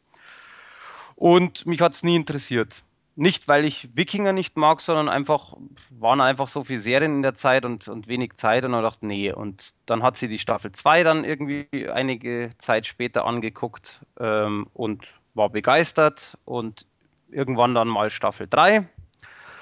Und dann habe ich gesagt, okay, ich muss da jetzt doch mal reinschauen. Und das Praktische bei uns war, die erste Staffel hat ja ein Redakteur rezensiert, der leider nicht mehr bei uns ist. Deswegen habe ich die zweite dann übernommen. Die erste vor angeguckt, dann die zweite und war ehrlich gesagt, ja nicht von den Socken ist ein bisschen falsch, äh, fand es ziemlich gut. Also tatsächlich auch, weil viele davon geschwärmt haben, weil viele gesagt haben, das ist äh, eine coole Serie, schau es dir an. Mittlerweile ist ähm, die dritte Staffel da, beziehungsweise am 18.08. hat die äh, VÖ. Und äh, ja, nach wie vor eine richtig gute Serie. Kurz zum Inhalt. Es geht natürlich um Wikinger, sagt der Name schon. Und zwar der Travis Fimmel, das ist quasi der Hauptdarsteller, äh, nennt sich im, in der Serie Ragnar Lothbrok oder Lothbrok. Also es gibt auch verschiedene Aussprechmöglichkeiten, je nachdem, äh, ob im englischen Originalton oder auf Deutsch. Und der äh, ja, ist im Endeffekt ein Wikinger-Häuptling, der Ende der zweiten Staffel zum König ernannt worden ist. Also ich gebe da jetzt keine Details mehr, weil ähm, das sonst will man schon sehr viel spoilern. Ja, das ist jetzt schwierig, wenn du von der dritten Staffel inhaltlich sprichst, wenn äh, viele vielleicht dann doch mit der ersten erstmal anfangen. Also Richtig, aber deswegen ähm, ist nur weil er König ist, ist nichts wirklich viel gesagt. Ich meine, er ist sowieso Anführer seit Anfang an. Deswegen sage ich, ich will da nicht mehr dazu sagen. Ähm, natürlich muss ich jetzt ein bisschen spoilern für diejenigen, die die Serie noch gar nicht kennen, das ist klar, aber ich versuche es in Grenzen zu halten. Also im Endeffekt geht es in der dritten Staffel ähm, darum, dass er er als äh, Wikinger mit seinen äh, ja, Punkt A, Bruder, die Ex-Frau und so weiter, also mit seinem Gefolge, äh, reisen die quasi in ein anderes Land, in eine Region, die nennt sich Wessex. Und da ist quasi ein christlicher König namens Eckbert und von denen bekommen sie quasi Land geschenkt und wollen da die Felder bestellen und halt eine Kolonie aufbauen. Also sie wollen nicht unbedingt nur Brandschatzen und Gewalt und sonst was, sondern halt auch tatsächlich äh, Land besiedeln und einfach größer werden, die, die Kultur der Wikinger quasi da streuen. Und interessant ist halt, dass man eigentlich merkt, dass sich da schon eigentlich so ein bisschen ein Widerspruch gibt, weil ähm, Wikinger und Christen waren ja zu der Zeit nicht unbedingt die besten Freunde. Und die versuchen es da aber. Und es geht in der, in der dritten Staffel halt tatsächlich um diesen Versuch, quasi diese zwei Kulturen in einer gewissen Weise äh, zusammenzubringen, beziehungsweise nicht zusammenzubringen, sondern Freunde zu werden, äh, Verbündete zu werden. Und ähm, es gelingt auch ganz gut. Und jetzt mache ich eben meinen Cut, was danach passiert, weil das wäre zu viel Spoilern. Und äh, nebenbei hat er natürlich viele Side-Stories. Also das ist ja oftmals so, dass neben dem Hauptstrang, wo sich über eine Staffel zieht, in dem Sinn sind's, äh, in dem Fall sind es zehn Folgen, gibt es natürlich verschiedene Sachen. Es gibt eine Love Story dazu. Dann äh, gibt es äh, zum Beispiel wird mehr erklärt, dass äh, er selber, also er es ist wie im aktuellen Leben auch, mit viel Erfolg und so dreht man halt ein bisschen durch.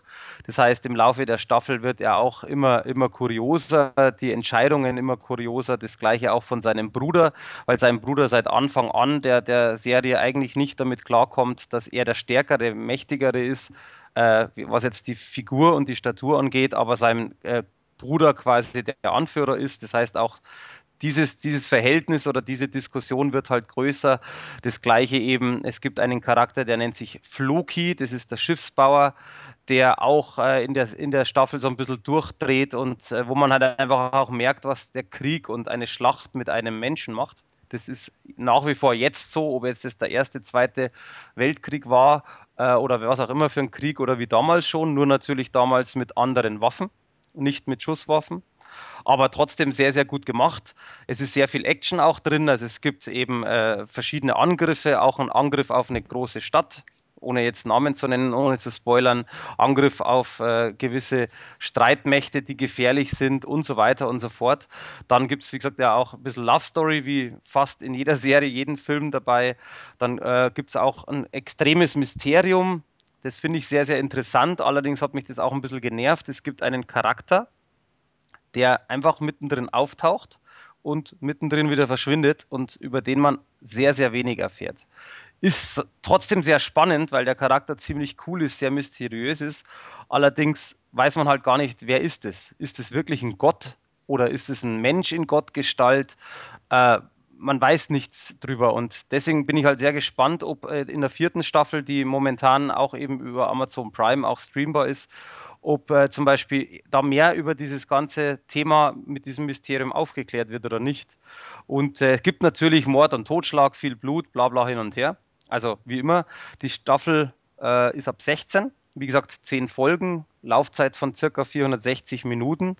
Und äh, abschließend gesagt, wenn man Fan ist, auf alle Fälle zugreifen und man sollte sich diese äh, Staffel beziehungsweise generell die Serie auf Blu-ray kaufen, weil die gezeigten Bilder auch richtig geil sind. Also qualitativ sehr hochwertig, äh, kein Bildrauschen, dunkle Szenen, sehr guter Schwarzwert. Also da gibt es eigentlich nichts, was man meckern kann. Das gleiche vom Ton her. Ähm, Natürlich sehr wichtig, äh, DTS-Spur, äh, auf Englisch sogar DTS-HD-Spur. Sehr viel Ton im Endeffekt durch die Dolby Digitalanlage, also Stimmen vorne, Effekte hinten, besonders bei den Schlachten, du hörst halt Schwerter klirren und bla bla bla. Also sehr, sehr cool und äh, auch Synchronsprecher sehr, sehr wichtig oder sehr, sehr gut gemacht, musikalische Untermalung, die dazu passt. Also summa summarum auf alle Fälle ein, ein, sehr, sehr gutes Paket mit sehr guten Extras. Deswegen hat es von mir auch eine 9 von 10 verdient. Äh, die zweite Staffel habe ich nicht so gut bewertet, weil einfach ich da, mir hat da ein bisschen was gefehlt. Die dritte Staffel war in meinen Augen nahezu perfekt. Also, wie gesagt, alles drin und sehr, sehr interessant weil du gerade gesagt hast, die ist sehr beliebt, die Serie, das ist definitiv so. Es vier Staffeln wurden abgedreht, die fünfte wird gerade gedreht. Was sehr komisch ist, ist, die ersten Staffeln hatten zehn Folgen, die äh, auch jetzt die dritte hatte zehn Folgen, die vierte hat schon 20 Folgen und die fünfte hat auch wieder 20 Folgen. Das heißt, wer rechnen kann, von der Logik gibt es eigentlich äh, drei Staffeln mit zehn und dann zwei Staffeln mit 20. Das heißt, man könnte schon sagen, es gibt nicht fünf, sondern sogar sieben Staffeln. Warum diese Entscheidung ist, dass man 20 Folgen macht, verstehe ich nicht. Ich kann mir aber durchaus vorstellen, was auch schon öfters passiert ist, dass äh, in dem Fall Fox, äh, das Label, äh, vielleicht sogar zwei Staffeln in Deutschland draus macht. Ist schon passiert, war nicht das erste Mal. Mal schauen, ob sie diese 20 tatsächlich rausbringen oder zum Beispiel zwei Teilstaffeln machen. Wir werden sehen. Aktuell die dritte Staffel, vierte wird noch ein bisschen dauern. Mhm. Ja, scheint dann so beliebt zu sein, dass man sich sagt, dann machen wir mehr Folgen, weil äh, das bringt Wahrscheinlich. uns Publikum. Wahrscheinlich, ähm, ja. Ja. Ähm, ja, also ich habe jetzt noch äh, ja zum, zum Abschluss was sehr aktuelles. Und zwar, äh, ja, kommen auch wir nicht drum herum, wahrscheinlich mal über den aktuellen Ghostbusters-Film zu gucken, der ja überall in aller Munde ist. Wobei jetzt wahrscheinlich nicht mehr so, weil er ja schon läuft und äh, sich viele Sachen bewahrheitet oder nicht bewahrheitet haben, die die Leute, Fans, Zuschauer ähm, sich so gedacht haben. Ich habe den Film auch zeitnah sehen können zum Start und habe auch schon eine Kritik geschrieben, die ist auch online, genauso wie alle anderen äh, Kritiken zu den Filmen und äh, Produkten, die wir heute besprochen haben. Ähm, findet ihr alles bei uns auf sofahelden.com. Ja, Ghostbusters ist auch einer dieser Filme. Normalerweise besprechen wir ja hier keine Kinofilme, aber wir dachten uns, da machen wir jetzt mal eine Ausnahme, weil das ja schon was ist, was in, in vielerlei Munde war. Und zwar ähm, ja, Ghostbusters ist am 4.8. gestartet, ist also schon eine Zeit lang im Kino. Ähm, ist das Remake, Schrägstrich, Reboot äh, zur bekannten Reihe Ghostbusters, die wahrscheinlich jeder irgendwie kennt. Ich bin, ja, ich würde nicht sagen großer Fan. Ich mag Ghostbusters 1. Ich bin auch wahrscheinlich einer der wenigen, der Ghostbusters 2 auch sehr, sehr mag. Und für mich ist auch meine Lieblingsszene generell aus Ghostbusters ist, aus Ghostbusters 2. Deswegen finde ich, bin großer Fan von beiden Filmen, habe die auch beide zu Hause. Ähm, super, gucke ich immer wieder gerne. Und dann guckt man sich natürlich auch die Neufassung an, die äh, ja schon lange im Gespräch war. Ursprünglich, event, ursprünglich geplant war, dass die alten Ghostbusters ähm, Darsteller auch mitmachen. Ähm, dann wurde alles wieder umge umgewerkelt. Bill Murray hat äh, öfters mal ähm, Querelen gemacht, weil er da nicht so von begeistert war. Und dann natürlich dieses ganzen Dialog, dass die Ghostbusters jetzt mit weiblichen Darstellerinnen ähm, gemacht werden. Äh, also sehr, sehr viel Gesprächsbedarf ähm, vorangegangen äh, und ähm, ja, jetzt ist der Film draußen.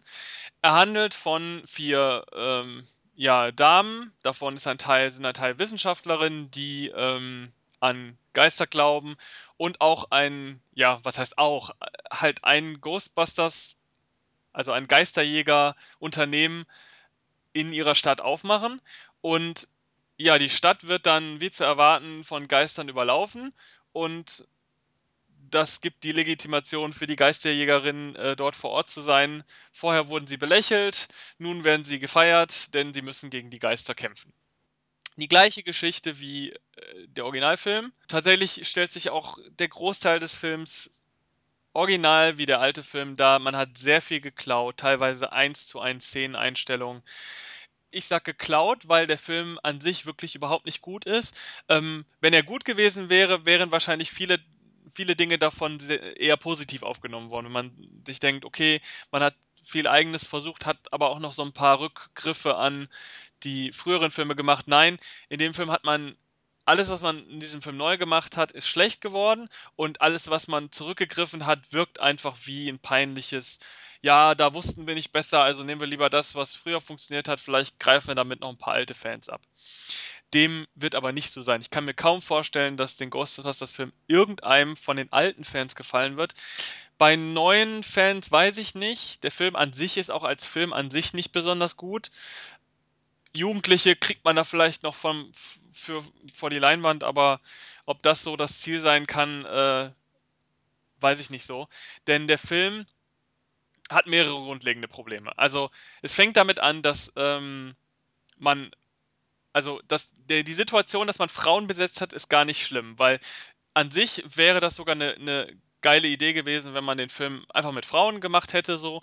Das Problem bei dem Film ist einfach, dass der Film so eine Feminismusbotschaft rüberbringen will. Die vier Frauen sind die Starken und die haben alles im Griff und äh, sind die Heldinnen in dem Film. Theoretisch wäre das okay, wenn man das nicht mit einem ganz blöden Konzept machen würde. Und zwar hat man im Grunde ähm, aus allen Männern, die in diesem Film mitspielen, äh, Volli entweder Vollidioten gemacht oder unsympathische Chefs oder irgendwelche ähm, hilflosen Dummköpfe. Also man hat wirklich versucht, durch Kontrast diese Frauen, die als Hauptfiguren fungieren, als äh, selbstständige, bewusste, sympathische Personen darzustellen. Was ne, also für diese Feminismusbotschaft eine Katastrophe ist, weil man den Sexismus, den man wohl aktuellen Filmen vorwirft, weil ich wüsste nicht, warum ein Grund besteht, aus äh, Ghostbusters jetzt eine Feminismusnummer zu machen, weil Ghostbusters ist nie ein sexistischer Film gewesen, weil er ja mit vier männlichen Figuren äh, gespielt hat, die ja alles andere als die typischen Machos waren. Es waren ja, sind ja Nerds und maximal einer davon hat mit Frauen zu tun. Also es ist wirklich, äh, also dem Film irgendwie einen Sexismus äh, vorzuwerfen, ist schon äh, kühn. Und diesen neuen Film jetzt diese Sexismus Nummer, diese Feminismus-Nummer durch umgedrehten Sexismus äh, aufzuzwingen, wirkt ganz bizarr.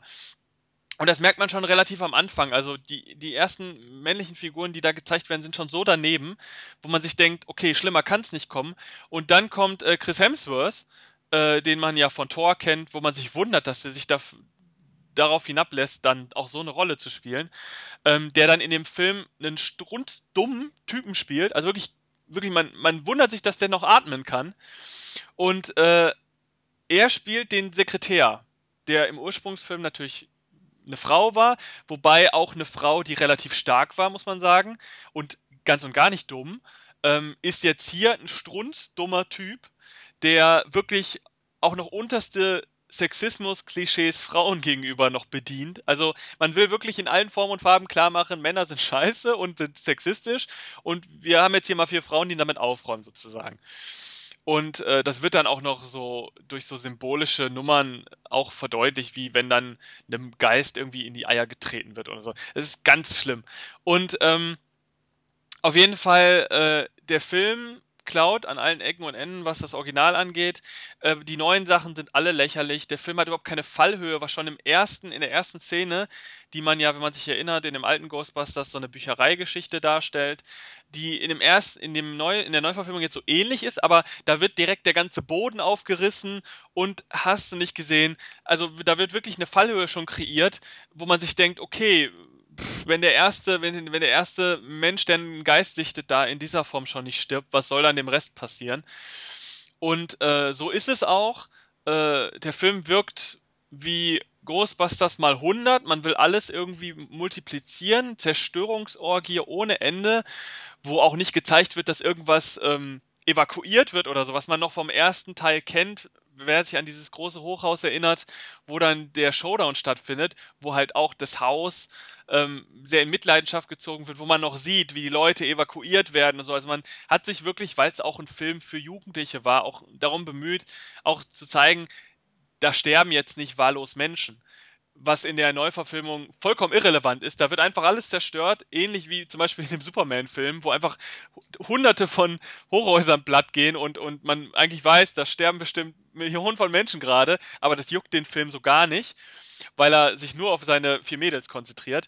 Ähm, und so ähnlich wirkt der Ghostbusters-Film. Die CGI-Effekte sind nicht besonders schön, die Geister sehen furchtbar aus. Es ist wirklich so generische äh, äh, Figuren mit, mit oftmals mit Mensch, menschlicher Grundlage. Sieht, sieht überhaupt nicht gut aus. Das 3D ist okay, ist jetzt nicht weltbewegend, aber ist okay. Ähm, die schauspielerischen Leistungen der vier Damen ist schwierig. Kristen Wick ist wie immer ganz gut.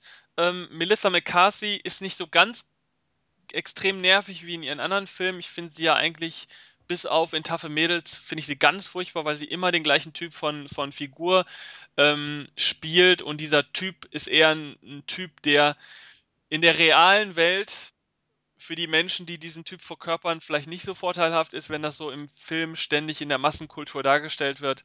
Finde ich ein bisschen schwierig. In dem Film ist es so ähnlich. Sie hat halt ständig diese dummen blöden Sprüche drauf und redet viel über, über Quatsch. Also wirklich, die Dialoge haben überhaupt nichts von dieser Cleverness aus dem ersten Teil.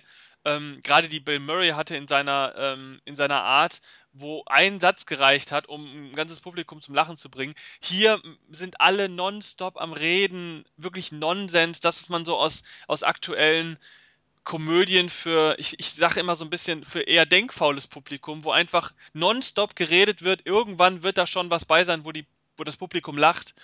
Ähm, es ist furchtbar. Der Film, der Humor ist halt auch oft sehr unter der Gürtellinie schon am Anfang, wenn, wenn dann, äh, wenn sie von ihrem Chef gefeuert werden und der Chef erstmal fünf Minuten mit dem Mittelfinger da rumwurstelt und irgendwelche Geräusche dabei macht, wo ich mir denke so, oh Gott, wer, wer, wer hat sich sowas ausgedacht? Wer hat, hat überhaupt jemand den Originalfilm geguckt, außer sich vielleicht das Drehbuch durchzulesen und zu sagen, okay, wir nehmen die Szene, wir nehmen die Szene und ja, furchtbar. Mario, es reicht schon. Die haben alle verstanden, dass er dir nicht gefällt. ja, aber man muss es einfach mal so, so deutlich sagen, weil viele werfen dem Film ja vor oder auch den Kritikern des Films, dass da ganz platt gegen Frauen gehetzt wird. Gerade Frauen in Hauptrollen, das hat man ja schon bei Star Wars gehabt, da war viel Ärger. Aber man muss einfach auch mal klar machen, dass dieser Film abseits von dieser Frauengeschichte, die ja nicht per se das Problem ist, das Problem ist, wie mit dieser Frauennummer auf der einen Seite umgegangen wird, mit diesem, mit dieser, mit diesem umgedrehten Sexismus, der ja Nonsens ist, wenn man starke Frauen darstellen möchte. Und auf der anderen Seite hat der Film halt so viele andere Probleme, die einfach dadurch resultieren, dass der Film auf eine Art modernisiert wird oder wurde, die aktuell ganz problematisch ist, meiner Meinung nach, weil diese Art, so Filme zu aktualisieren, ähm, wird momentan durch alle Filme gezogen. Ich finde auch so ein Film, ich nehme mal jetzt zum Beispiel 21 Jump Street, der ja durchaus doch erstaunlich gut angekommen ist, der ich finde aber so eine ähnliche Schiene ähm, äh, vollführt, weil der Humor, der in solchen Filmen heutzutage angerissen wird, dieser sehr unter der Gürtellinie hängende Humor, der oftmals auch sehr wortgewaltig ist. Das ist bei Ghostbusters jetzt nicht so extrem, weil der Film auch eine PG-13-Freigabe hat, aber ähm, finde ich sehr bedenklich, weil ich habe das Gefühl, dass Produzenten sehr oft denken, wir müssen jetzt ähm, laut sein, wir müssen sehr ähm, vom Humor her sehr niedrig sein. Wir, wir können dem Publikum gar nichts mehr abverlangen, was Denkleistung auch bei einer Komödie ähm, angeht. Also diese, diese Modernisierung ist so gruselig, dass mich überhaupt nicht wundert, dass der Ghostbusters so schlecht geworden ist. Weil ähm, klar, 21 Jump Street spricht vielleicht nochmal eine andere Garde an und, der und die Originalserie hat vielleicht nicht mehr so die Relevanz heute, wie ein Ghostbusters es tatsächlich noch hat, auch wenn der Film schon älter ist. Ähm, aber ich finde, das ist eine ähnliche Schiene, die da vertreten wird. Und gerade dadurch, dass wir jetzt auch so Komödien wie Ted im Kino rumlaufen haben, also wirklich Komödien, die eine ganz untere Schiene an Humor und äh, eine ganz tiefe Schiene auch, was, was Verbalität angeht, bedient, die sich ja immer weiter bei uns im Kino auch breit macht. Ich sag, nimm auch ein Beispiel wie Deadpool, dass dann, dass ein Superheldenfilm halt auch diese Humorschiene bedient, ist ja auch eher Neuland und ist eher in der heutigen Zeit so. Es ist sehr verwunderlich. Und diese Humorschiene ist einfach nicht für, für, für jeden Film gut. Und gerade so ein Ghostbusters-Film, der sich ja auch an Familienpublikum richtet, da ist das ganz, ganz fehl am Platz. Und ähm, so eine Melissa McCarthy vertritt ja auch tatsächlich diese Humorschiene. Also ich kann mich jetzt außer an Gilmore Girls, wo sie mitgespielt, da dann keinen Film erinnern, wo sie nicht irgendwie Fäkal- oder Beleidigungshumor vertritt.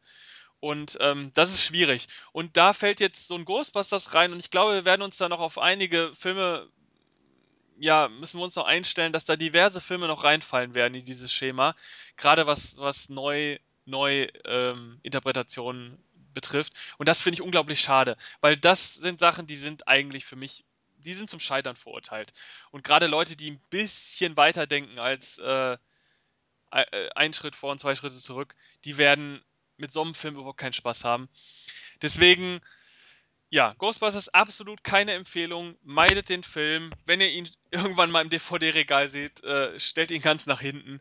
Den sollte wirklich niemand kaufen. Da sollte niemand sollte seine erste Erfahrung mit Ghostbusters mit diesem Film machen. Auch nicht Jugendliche. Ähm, dann lieber die alten Filme rauskramen. Von mir aus auch die nicht besonders gute Zeichentrickfilm, äh, Zeichentrickserie nochmal hervorkramen. Es ist alles besser als dieser Film. Gut, das war dann ein schöner Abschluss. Dann haben wir ja jetzt einfach noch, ich habe noch zwei kurze News, ohne darauf jetzt großartig einzugehen. Ähm, kleine Empfehlung meinerseits. Äh, es gibt eine Serie, die nennt sich 12 Monkeys, erste Staffel, die im Endeffekt natürlich dem Film nachempfunden wurde. Gibt es jetzt äh, seit ein paar Tagen auf Blu-ray und ich kann nur soweit sagen, gibt der Serie eine Chance. Die ist nämlich richtig gut, auch wenn die vom Film ein bisschen abweicht und natürlich kein Bruce Willis dabei ist. Dennoch sehr, sehr gute Serie, die sehr gut geworden ist. Und für alle Filmfans, äh, sei jetzt dahingestellt, es gibt welche, die sagen, brauche ich nicht. Es gibt welche, die warten drauf, so wie ich. Am 22. September, es ist noch ein bisschen hin, gibt es endlich Stephen Kings Es auf Blu-ray. Wir dürfen gespannt sein, wie die Qualität wird.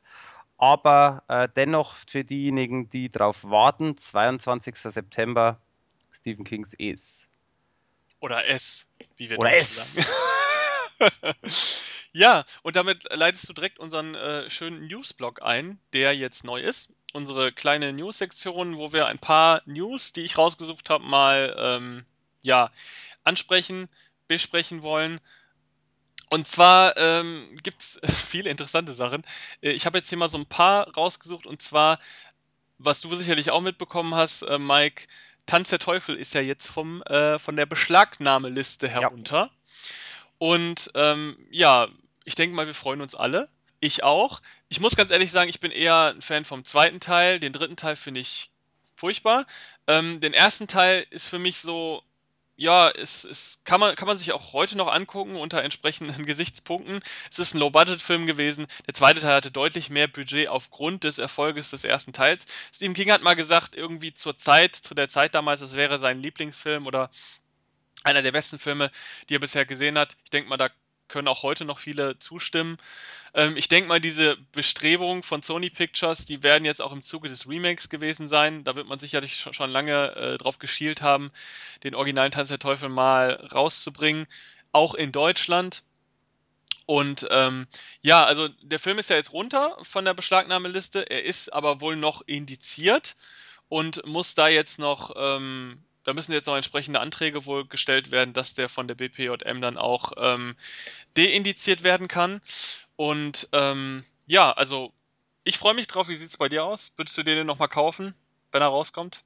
Ich brauche ihn nicht, weil ich habe die, äh, ich habe das Steelbook aus UK und ist zwar kein deutscher Ton, aber bei so einem Film brauche ich auch nicht unbedingt deutschen Ton. Deswegen mal gucken. Also wenn er mal für einen schmalen Kurs rausgeht, äh, ja, aber ich, wie gesagt, ich habe ihn zu Hause, den ersten Teil und das Steelbook ist richtig schick. Deswegen. Ja, ich habe ihn auch hier äh, in irgendeiner Österreich-Version. Aber äh, jetzt, jetzt kann man ja oft darüber sprechen, dadurch, dass er nicht mehr beschlagnahmt ist. Ähm, und ja, also schöne Sache. Äh, ich freue mich drauf, ähm, wenn das sogar noch ein bisschen remastered ist oder irgendwie nochmal neu, äh, nochmal schön neu gemacht, äh, würde ich es mir sogar nochmal überlegen, weil ich finde, das ist doch einer, auf jeden Fall einer der Paradebeispiele für, für Low-Budget-Filmkunst aus äh, früherer Zeit. Ich meine, gut, es ist auch schon 80er Jahre, aber dass der Film in, mit seinen Produktionsbedingungen äh, da noch mithalten konnte, tatsächlich mit so Filmen wie Freitag der 13. und so weiter, das ist schon ziemlich nice und äh, man kann ihn sich auch heute noch gut angucken. Finde ich super. Also da muss ich dir recht geben bei diesem Aspekt. Also je nachdem, wenn was passiert, dann, äh, also jetzt Digital Remastered oder was auch immer, dann würde ich es mir definitiv auch überlegen. Aber im Zuge dessen auch noch eine schöne News nebenbei. Es gibt ja nicht nur die drei Teile, beziehungsweise Tanz der Teufel 1 und 2 und dann natürlich auch mit der Finsternis als inoffiziellen dritten Teil sondern es gibt ja auch eine Serie, äh, die ja fast zwei Jahre schon alt ist und jetzt endlich nach Deutschland kommt. Das heißt Ash vs. Evil mit eben auch dem Hauptdarsteller äh, kann man ab, soweit ich jetzt mich erinnern kann, Mitte September auf äh, exklusiv Streamingdienst Amazon gucken. freue ich mich Ja. schon drauf. Echt jetzt? Also ich habe die erste Folge gesehen und ich fand die ganz furchtbar. Ich habe keine Ahnung bis jetzt, deswegen freue ich mich drauf, weil ich habe bis jetzt äh, nur ein paar Sachen gehört und äh, möchte da selber meine Meinung bilden. Schauen wir mal. Ja, auf jeden Fall. Also dumm ist natürlich, also die Leute freuen sich natürlich jetzt alle über diese Amazon-Geschichte, äh, was ich nicht so ganz verstehen kann, weil das heißt natürlich, dass es noch ein bisschen dauern wird, bis die auf DVD und Blu-ray rauskommt. Absolut, Äh, ja. Was ich schade finde, weil so ist es exklusiv. Klar, sicherlich haben viele auch Amazon, aber ähm, ich glaube, gerade diese Fans von dieser Serie, ähm, die halt auch Fans von dem alten Zeug sind, hätten das auch gern zu Hause stehen. Also ich kann mich der Freude nicht so anschließen, wenn man äh, äh, die Serie unbedingt sehen will. Ich hätte sie dann doch lieber sofort, wenn ich sie sehen wollte, äh, auf DVD und Blu-ray. Auf der anderen Seite, ich habe wie gesagt die erste Folge äh, gesehen und ich fand die Serie, also die Serie ist total im Stil von Armee der Finsternis. Den mochte ich schon von vornherein nicht. Also ich mag diese, diese, diesen extremen Comedy-Einschlag einfach nicht. Äh, für mich äh, war diese, diese Mischung, diese gesunde Mischung aus Tanz der Teufel 2 war der beste Ton. Und die Serie ist zwar brutal, aber ist halt total CGI und ähm, ist halt komplett over the top. Also die wissen schon, dass sie da in Armee der Finsternis äh, äh, ähm, Tonart bleiben wollen. Und deswegen, gerade jetzt auch nach dem wirklich guten Remake, was ja sehr, sehr ernst war und wo null äh, äh, Slapstick oder irgendwas in der Richtung drin war, war ich sehr enttäuscht von der Serie. Also wer Splatter mag äh, und wer auch kein Problem mit digitalem Splatter hat, der hat da sicherlich eine Menge Spaß mit der Serie. Aber wer jetzt eher diese ernsten Wurzeln von Tanz der Teufel mo mochte, der wird ganz hart enttäuscht werden. Also so wie ich. Wie gesagt, die erste Folge habe ich geguckt, danach habe ich mich nicht mehr weiter dafür bemüht. Also war sehr Also, schade. Ich freue mich total drauf, eben weil ich, ähm, also weil ich, also ich mag die zwei Filme auch, aber ich finde trotzdem Armee der Finsternis richtig cool. Okay, ja gut, dann ist das Und auf jeden Fall was für dich. Ich habe übrigens gerade mal, warte mal, 1. September äh, kommt sie, also Ash vs. Evil Dead. Mhm. Äh, ich freue mich drauf, mal schauen. Vielleicht gefällt es mir irgendwann auch nicht. Ja, also wie gesagt, wenn man Armee der Finsternis mag, ist man da richtig. Aber ansonsten ist schwierig. Ähm, ja, an, zusätzlich habe ich noch eine interessante News, die ich weiß gar nicht, ob, wie weit die schon durch, äh, durch die Newsseiten gegangen ist, aber ich habe sie jetzt direkt, du wirst sie vielleicht auch mitgekriegt haben. Und zwar will Uwe Boll, unser guter, äh, guter alter Videospielregisseur, ursprünglicher Videoregisseur, Videospielverfilmer, ähm, eine Streaming-Plattform gründen namens Bollflix. Und Ja. zwar mit seinen eigenen Filmen. Inwieweit es jetzt nur seine selbst produzierten Filme angeht oder auch die Filme, die er unter seiner ähm, unter seiner Verkaufsfirma, er hat ja, er verkauft ja auch Filme, er kauft Filme ein und verkauft die weltweit. Ähm, ob die noch mit, äh, mit einbezogen werden, das ist jetzt irgendwie noch nicht klar, habe ich auch noch nicht so in Erfahrung bringen können. Äh, er hat bisher nur so äh, offiziell gepostet bei sich auf Facebook und so weiter, dass er wohl Bollflix gründen will. Ist bestimmt auch angelehnt an Netflix so ein bisschen. Ähm, der Anlass dafür ist wohl, dass sein aktueller Film, beziehungsweise auch sein letzter Film, soweit mir bekannt ist, hat er angekündigt, sich komplett aus dem Filmbusiness zurückzuziehen. Ja. Er hat ja jetzt ein eigenes Restaurant und so weiter. Er verkauft weiter Filme mit seiner äh, Firma, aber er will selber keine mehr produzieren. Schräg, schräg, vielleicht will er noch produzieren, aber auf jeden Fall keine mehr drehen als Regisseur. Und sein letzter Film jetzt Rampage 3, der bei uns noch rauskommt, beziehungsweise in, in einer Dreierbox rauskommt und danach nochmal einzeln. Den hat er wohl nicht so losgekriegt bei ähm, verschiedenen äh, Streaming-Plattformen, das was natürlich eventuell auch aktueller politischer Situation geschuldet sein könnte, dass man mit einem Film über Amokläufe und gerade in einem Film, wo es, also der Film heißt Rampage 3 President Down, also ist es schon sehr ähm, provokanter Film und äh, dass dieser Film halt aktuell vielleicht nicht so beliebt ist im Einkauf, kann man sich vorstellen. Ähm, Uwe Boll hat aber schon länger Probleme gehabt, er hätte Probleme gehabt, den Film überhaupt zu finanzieren, äh, weil es keiner mochte, wollte. Selbst die Fans konnten ihn über Kickstarter nicht finanzieren. Und er wollte das Ding, diese Trilogie, aber unbedingt noch zu Ende bringen. Und somit hat er den dann doch noch irgendwie äh, produziert bekommen mit einigen durchaus noch namenhaften Darstellern. Und äh, ja, offensichtlich auch seine letzten Filme haben es nicht so leicht gehabt im Verkauf. Man möchte nicht mehr so viel für günstige Filme zahlen, um die Rechte einzukaufen und somit äh, lohnt sich da vieles nicht mehr. Das, was unter anderem auch der Grund ist, dass sich Uwe zurückzieht. Und ja, und jetzt hat er wohl diese Idee mit dieser Streaming-Plattform. Ich frage mich bei dieser Idee, wenn es sich nur um seine selbstgemachten Filme handelt, ist es natürlich viel zu wenig. Also er hat zwar viele Filme gemacht, aber für eine Streaming-Plattform, wo man dann monatlich Geld für bezahlt, würde ich fast sagen, ist es zu wenig. Ähm, wenn er seine eigenen, also seine Verkaufsfilme damit einbezieht, würde ich auch fast sagen, ist es noch zu wenig, weil zumindest wenn man nach seiner offiziellen Seite geht, äh, so viele sind da nicht drin und so viele gute sind da auch nicht drin. Also es ist sehr viel B- und C-Zeug, was er verkauft. Ähm, weiß ich nicht, ob das alles so sinnig ist. Äh, wie siehst du das? Wärst du einer, der sofort äh, sich ein Streaming-Ticket kauft? Ich würde mir wahrscheinlich da gar kein Streaming-Ticket kaufen oder sowas, weil ich ähm, die Filme von Boll, die ich mag, habe ich auf Blu-ray. Genau, das ist nämlich ein weiteres Problem. Also die Filme sind ja schon lange raus und ja, also also man, man, man hat sie eigentlich schon. Also wie gesagt, wenn Bollflix tatsächlich sich vielleicht ausweitet und dann auch noch mehr bewusst für die Streaming-Plattform einkauft, dann könnte daraus was werden. Wobei ich mich halt frage, in Konkurrenz zu Netflix oder Amazon, macht es da noch so viel Sinn, da heute in Konkurrenz zu gehen? Also ich äh, weiß es nicht, ob das so sinnig ist. Ähm, aber äh, lassen wir uns überraschen. Es gibt ja in Amerika gibt es das ja öfter mit diesen Streaming-Plattformen. Es gibt zum Beispiel ähm, von der Produktionsfirma äh, Full Moon Pictures gibt es eine Streaming-Plattform, wo nur Filme von Full Moon Pictures angeboten werden. Der Unterschied aber ist, das sind auch B-Filme, also wirklich B- und C-Filme, da ist nichts Kinowürdiges bei.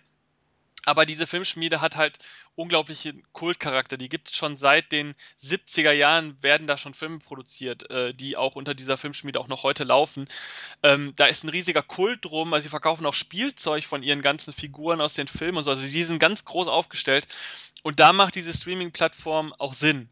Also da kann man tatsächlich auch für eine monatliche Gebühr hat man da Zugriff auf alles, was Full Moon Pictures verkauft. Und ähm, da ist schon eine ganze Menge drunter. Sehr nischiger Bereich, aber dadurch, dass dieser Kultfaktor da ist, ähm, haben, haben die eine Menge an, an Kunden, die sie da akquirieren können. Ich weiß nicht, ob das bei Uwe Boll so der Fall ist, auch wenn der Mensch natürlich auch sehr viel Kultcharakter hat aber zu einer Actionfigur hat es noch nicht gereicht. Also, Wir werden ähm, sehen. Lass, es, lass dich überraschen. Ist auf jeden Fall interessant zu beobachten, weil sowas hat es, glaube ich, so in der Form jetzt so im nahen Umfeld noch nicht gegeben. Nee, sogar lassen wir uns da überraschen. Genau. Ähm, ich habe noch eine letzte News und zwar ähm, ist die jetzt was ganz anderes. Ich fand es ganz interessant und zwar ähm, hast du Mike äh, World War Z oder World War Z oder wie man das ausspricht gesehen? Ja den Zombie-Film mit, ähm, ach, jetzt, jetzt habe ich mit, mit Brad Pitt. Ja, habe ähm, ich zu Hause auch. Genau, ich habe ihn auch zu Hause. Ähm, das war ja ein Film, der ja auch im, in, in der Vorberichterstattung unglaublich groß war, weil er ganz, ganz viele Probleme hatte, mehrfach umgeschnitten wurde, es gab sehr viele Nachdrehs, dann gab es ja so Situationen, dass man, äh, ich weiß nicht in welchem Land es gewesen ist, aber dass äh, die Filmcrew dort festgehalten wurde, weil sie, weil die Filmwaffen äh, nicht als Filmwaffen erkannt wurden. Und all so ein Zeug, also da war ja viel Terror um diesen Film herum. Und äh, der Film war auch unglaublich teuer. Also es soll, war eine Zeit lang oder ist vielleicht bis heute der teuerste Film, der je produziert wurde. Mit irgendwie äh, 300 Millionen oder mehr, 350 Millionen äh, Dollar. Also es muss ein riesen, also ein Riesenaufwand gewesen sein, um diesen Film äh, am Ende auch noch ins Kino zu bringen. Was auch daran lag, dass die Werbekampagne, die sie dann gefahren haben, auch unfassbar teuer gewesen sein muss. Ähm, also da kommt bestimmt noch eine Menge, Menge Millionen drauf auf die Produktionskosten. Und ähm, der Film war ja sehr penetrant. Also es war sehr verwunderlich, dass man so einen Zombie-Film so krass bewirbt. Aber dadurch, dass der Film so unglaublich viel gekostet hat, mussten die unbedingt sicherstellen, dass da so viel wie möglich eingespielt wird. Und der Gag daran ist dann am Ende ja gewesen, dass es tatsächlich auch Brad Pitts erfolgreichster Film gewesen ist, dadurch, dass die Werbekampagne so gut gezogen hat. Und ähm, ich glaube, bis heute sogar noch Brad Pitts erfolgreichster Film. Ja, davon kommt ja jetzt ein zweiter Teil, beziehungsweise er war ja schon relativ zeitnah angekündigt. Ist re recht verwunderlich dadurch, dass man so viel Ärger mit dem ersten Teil hatte, auch wenn der dann am Ende wohl so erfolgreich war. Ähm, da kommt jetzt ein zweiter Teil und jetzt haben, hat man angekündigt, dass wohl David Fincher den drehen soll. Was recht interessant ist. Äh, aber vielleicht auch nicht so verwunderlich, weil ähm, Brad Pitt hat das wohl so ein bisschen in die Wege geleitet, dass äh, er sich mit dem Stoff befassen soll. Äh, die haben ja schon viele Filme zusammen gemacht. Äh, Sieben, Fight Club, Der seltsame Fall des Benjamin Button. Sind ja alles Filme, die irgendwie einen Kultstatus haben äh, bis heute. und äh, die auch nicht schlecht waren. Also jeder der Filme hat seine Qualitäten. Und jetzt ist interessant, dass so ein David Fincher, der ja schon eine eigene Art hat, Filme zu machen, dass der jetzt so ein, ja, man muss man muss es ja sagen, so einen platten Zombie-Film machen soll. Ähm, was ich recht interessant finde. Ähm, fandest du World War Z ganz gut oder fandest du den eher so? Hm. Ähm, schwierig, schwierige Situation oder sagen wir mal schwierige Frage tatsächlich, weil ich bin äh, ein absoluter Zombie-Fan. Also ich mag eigentlich Zombie-technisch von tatsächlich Kaufhaus-Zombies äh, aus den 80ern, wann der war, bis äh, hin zu äh, Walking Dead und so, eigentlich so gut wie, ich sag's jetzt mal vorsichtig, so gut wie alles.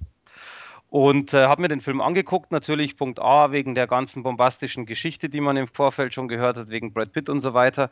Und was mir eigentlich überhaupt nicht getaugt hat, mittlerweile ist es mir aber wurscht. Deswegen fand ich den Film jetzt mittlerweile gut. Am Anfang hat mich das extrem, ähm, extrem genervt, dass die Zombies so schnell waren. Dass quasi dieses, dieses Bild, was man von Zombies hat, also ähm, hirnlos, träge, immer äh, quasi auf Fleisch aus und auf Nahrung aus, aber eben nicht schnell, nicht äh, quasi dieses höher, schneller, weiter, dieses Rumspringen und so weiter, wie man es im Endeffekt ja bei World War Z kennt oder gesehen hat. Äh, das war nie meins. Mittlerweile finde ich aber trotzdem den Film ziemlich cool, weil alleine schon die Szene zum Beispiel, ähm, äh, ja, wie soll ich sagen, der, die Szene, wo, wo ich will jetzt wieder nicht spoilern, wo so viele auf einen Haufen nach oben gehen, ich sag's jetzt mal vorsichtig, die, mhm. ihn gesehen haben, wissen es, die, äh, die fand ich damals, wo ich den äh, Film zu Hause angeguckt habe, dachte mir so, oh mein Gott, wie schlecht, aber eigentlich ist das saugeil. Also äh, die Szene ist die, ist, die ist einfach bildgewaltig und das ist halt einfach, der Film macht schon einiges her. Deswegen mittlerweile, ich finde ihn ganz gut. Äh, anfangs war ich halt ein bisschen, wie gesagt, am Kopf gestoßen, weil dieses, dieses, Bild der Zombies, was ich im Kopf hatte oder was man eigentlich im Kopf hat, aufgrund eben Kaufhaus-Zombies und so weiter, ähm, war das komplett zerstört. Aber für sich, wenn man das akzeptiert, in meinen Augen auch ein guter Film. Ja, ich fand ihn eigentlich auch gut. Ähm, war halt so ein Film, der komplett für die Masse gemacht wurde. Also ein Zombie-Film, der eine PG-13-Freigabe. Bei uns hat er eine 16er-Freigabe, aber in Amerika, wie gesagt, schon Jugendliche hätten da locker den Zugang gehabt. Ähm, fand ich ein bisschen schwierig, aber die mussten diese, diese ähm, Einschränkungen in Kauf nehmen, weil nun mal der Film so extrem teuer war und sie mussten was einspielen. Äh, die äh, nachträglichere Fassung, die dann auf Blu-ray erschienen ist, die war dann ein bisschen blutiger, war jetzt auch nicht viel mehr.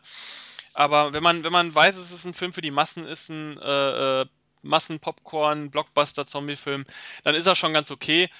Mich wundert trotzdem, dass David Fincher tatsächlich dann äh, da schaut, den zweiten Teil eventuell zu machen, weil er ja schon bekannt ist für eher ja so ein bisschen cleverere Filme und so ein bisschen auch äh, auch im Blockbuster-Segment eher höher anzusiedelnde Filme ist. Vielleicht wird der aber ja auch cleverer. Vielleicht das, ja, ich weiß mehr. nicht. Also ich meine, das basiert ja alles auf einem Buch und äh, wenn der erste Teil repräsentativ für das Buch ist, würde ich nicht unbedingt sagen, dass das besonders clever alles wird, weil der erste Teil war schon ziemlich dumm. Also wenn man überlegt, dass Brad Pitt einfach mal innerhalb dieses Films durch die ganze Welt jettet und immer an den Schlüsselpunkten ist für die Handlung und äh, auch ein Flugzeugabsturz ihm nichts anhaben kann. Also es ist alles so ganz großer Nonsens, den man akzeptieren muss in diesem Blockbuster-Trash, den der Film auch meiner Ansicht nach irgendwie darstellen möchte.